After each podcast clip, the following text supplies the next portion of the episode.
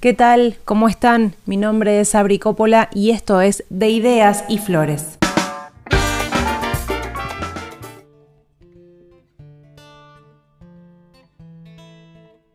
Hola, ¿cómo están? Bueno, hoy vamos a estar hablando de una planta que da miedo. Se los había adelantado el episodio anterior. Vamos a hablar de una planta que da miedo por desconocimiento, eh, miedo por el contexto sociodegradante que influencian a nuestras fuerzas de seguridad, por una planta, miedo por las consecuencias, miedo por las causas penales, miedo por una justicia que está lejos de defender a quien necesita ser defendida, miedo por la ignorancia de los vecines, miedo por sus juicios, por sus denuncias, miedo por el tabú, miedo también por el accionar del sistema de justicia que no enfrasca a quienes realmente tienen que enfrascar por narcotraficantes. O sea, no le tenemos miedo a la planta, entonces le tenemos miedo al actuar de cierto grupo de personas que desconocen las bendiciones de esta planta, hasta que les toca una mala suerte y por un problema de salud propio o de cualquier familiar, te vienen a pedir un frasquito de aceite para apalear el mal. Imagino que ya se habrán dado cuenta de que hoy hablaremos de la planta de marihuana. Así arrancamos un capítulo más de esta temporada fitomedicinal. Hoy es el turno de la planta de cannabis, sí, de la María Marihuana. Te recomiendo escuchar hasta el final porque van a ver historias, información, recetas y muchas cosas más. Si bien las leyes han avanzado para ciertas patologías, la realidad de la penalización no se va a acabar hasta que no se legalice el cultivo recreativo. ¿Por qué digo esto? Porque los dolores menstruales, los dolores de ciático por malos esfuerzos, eh, las migrañas y otro montón de síntomas cotidianos no están en el listado de enfermedades que respalden el cultivo de esta maravillosa planta medicinal. Este punto lo conversamos hace poco con Juan Manuel Supa Altman. Él es abogado y director de la película Una historia de la prohibición, la cual recomiendo ver, está en la plataforma Cinear en forma gratuita.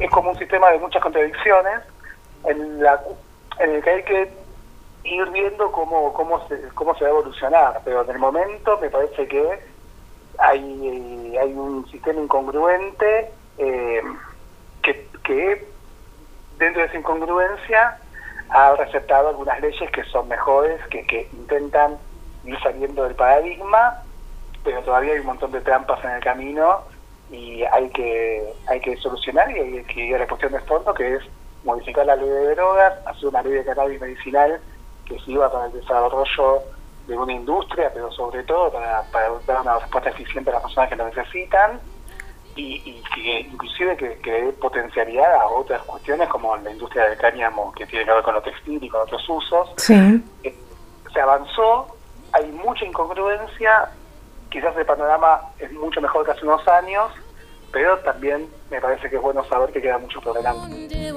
Si bien la ilegalidad que se estructura desde el poder va en el orden de lo político, nuestro consumo también es político un conjunto de enfermedades quedaron afuera de la normativa para poder incluir en la huerta en forma legal la planta de marihuana.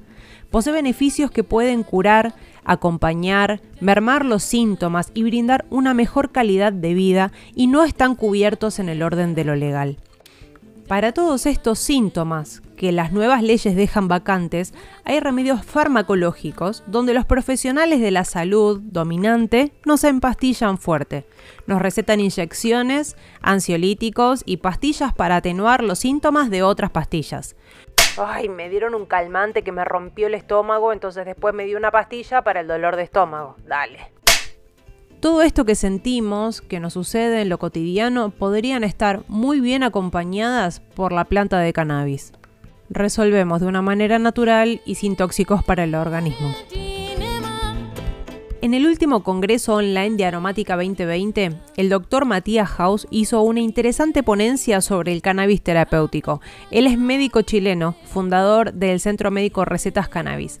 Aportó muchísima información e hizo hincapié en que la planta de cannabis conlleva estudios científicos de diversas índoles gracias a la legitimidad social, o sea, Es el pueblo, la sociedad, quienes utilizan sistemáticamente la planta en forma efectiva y la ciencia va detrás a comprobarlo empíricamente.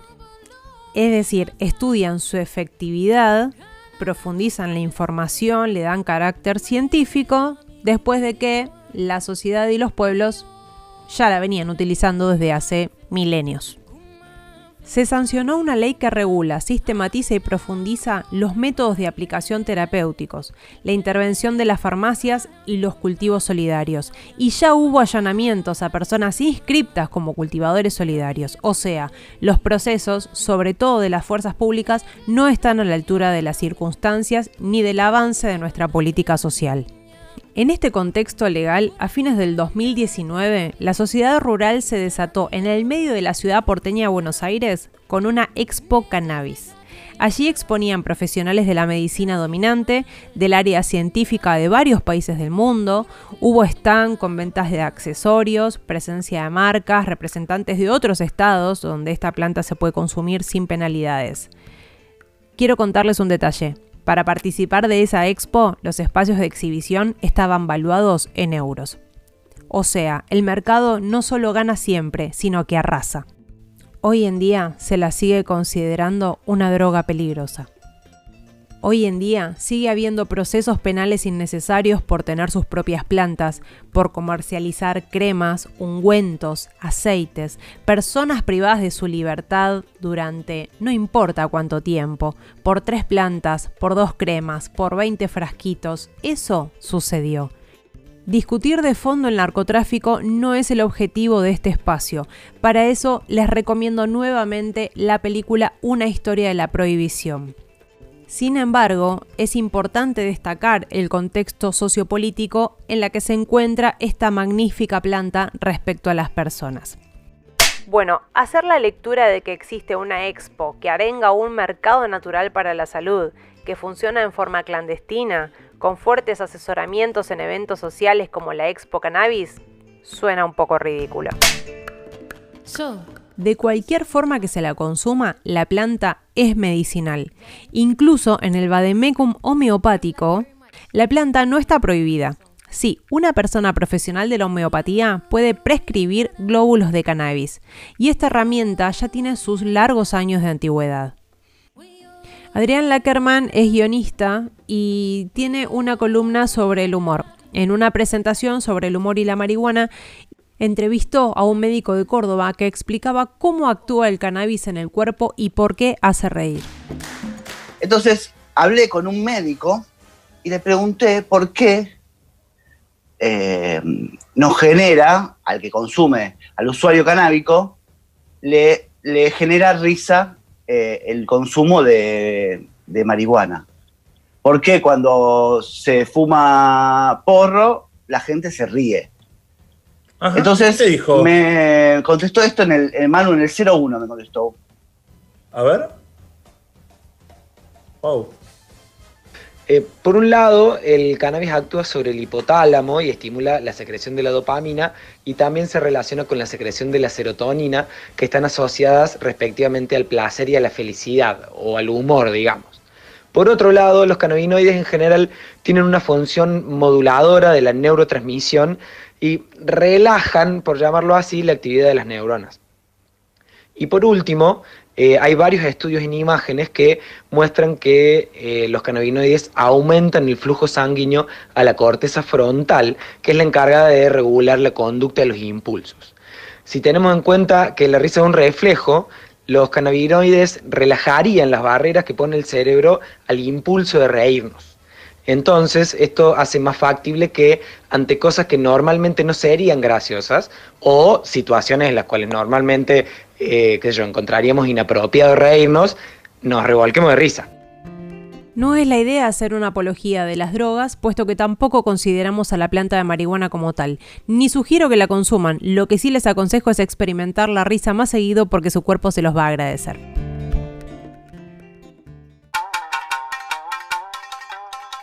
Dicen los libros que el cannabis es una planta milenaria de China, cuentan que se hallaron restos que datan de 6.000 años atrás, por lo que se estima que es una de las plantas más antiguas con fines religiosos, medicinales y psicoactivos. También se la utilizaba por su corteza para extraer fibra de cáñamo con el que hacían calzado y tejido. La clave del cáñamo es una vertiente muy interesante para las industrias, para entender también lo que puede abarcar la legalización de este cultivo. Hace poco vi en Instagram eh, ecos bicicletas hechas con cáñamo, para investigarlo, ¿no? Sigamos.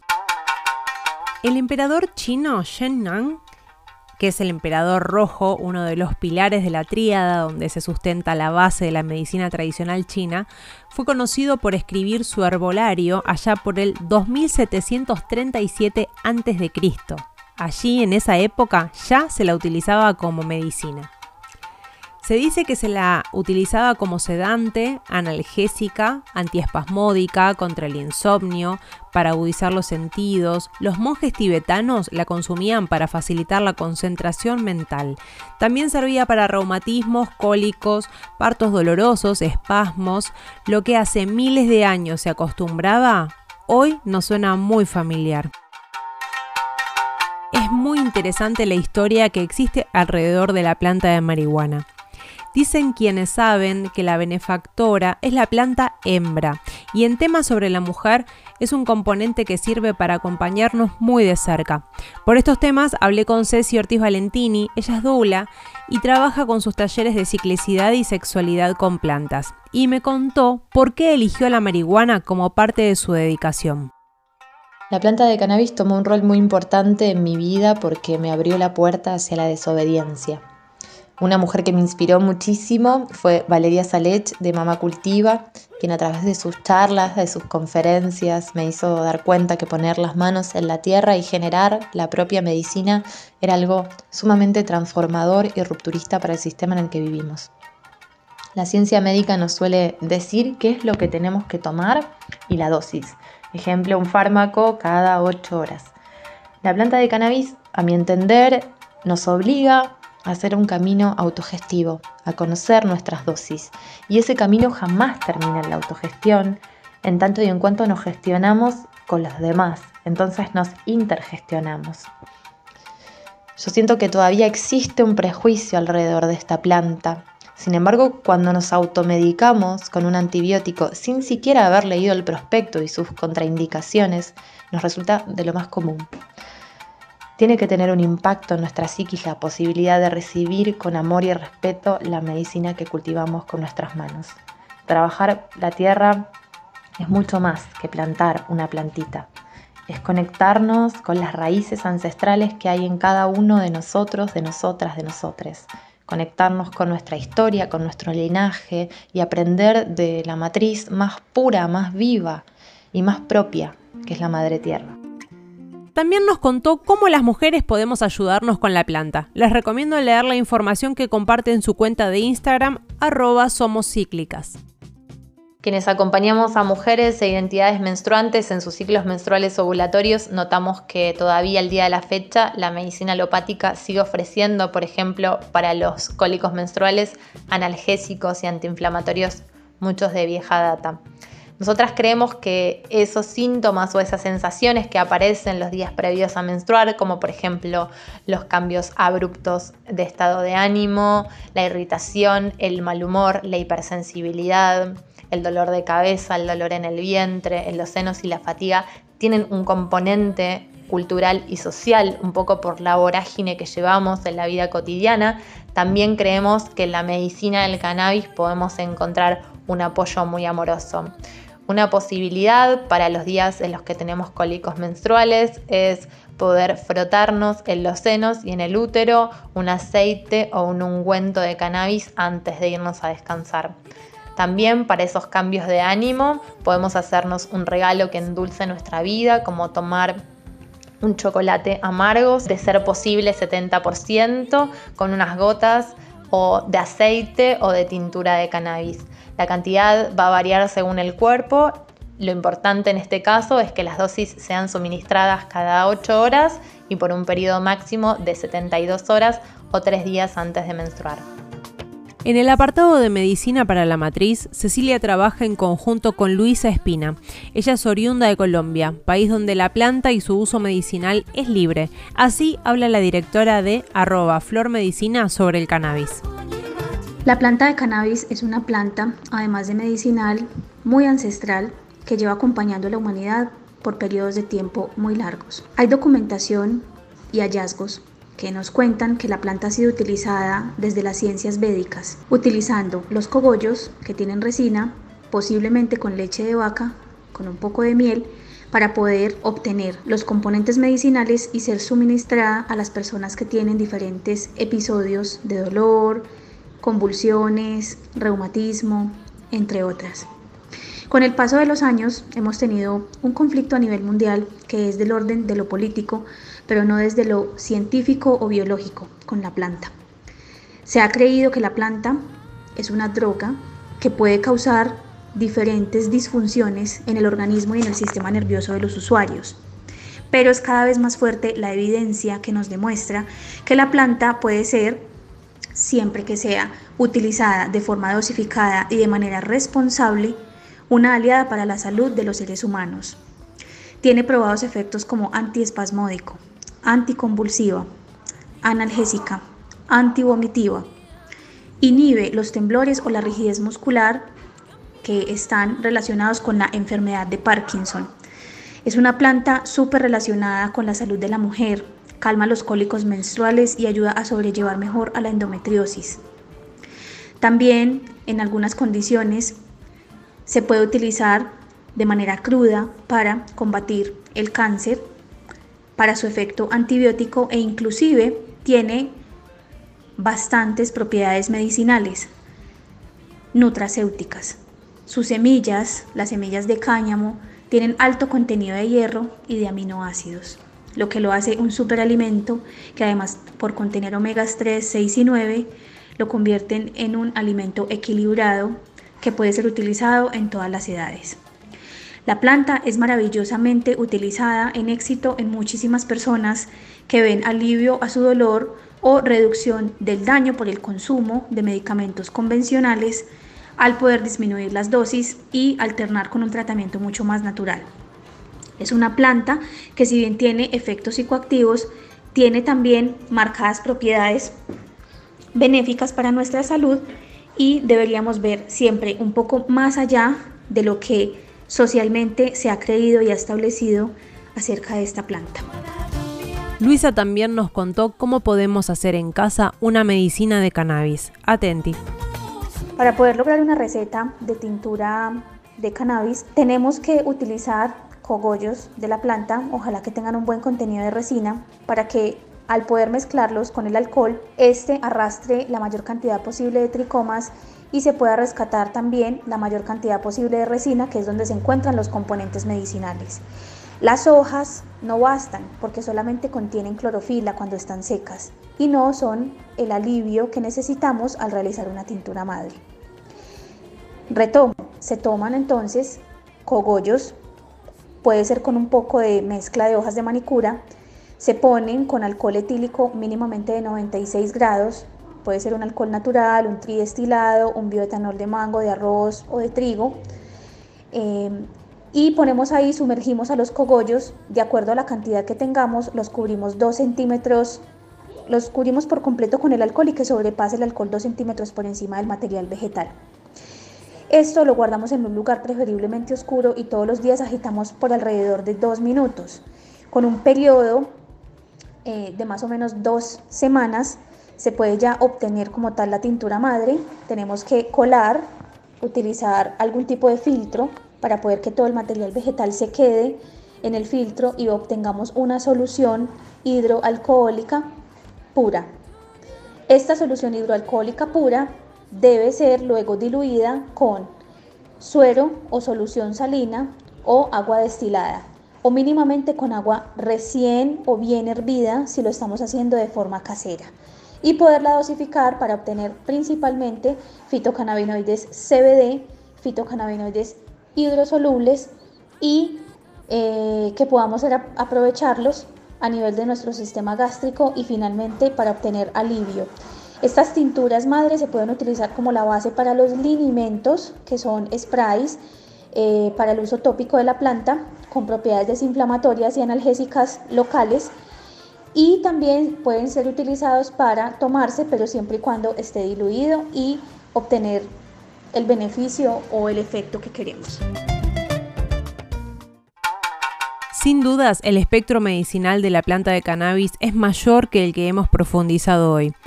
Espero que esta información les haya resultado útil y es una muy linda manera de alimentar y de cultivar la soberanía sobre nuestra salud. Y siempre recuerden, un primer paso saludable es hacerse preguntas. Muchas gracias por acompañarme, nos estamos encontrando en el próximo episodio. Hasta la próxima. Este espacio fue auspiciado por Jasu Natural. Buscadla en sus redes sociales como arroba Jasu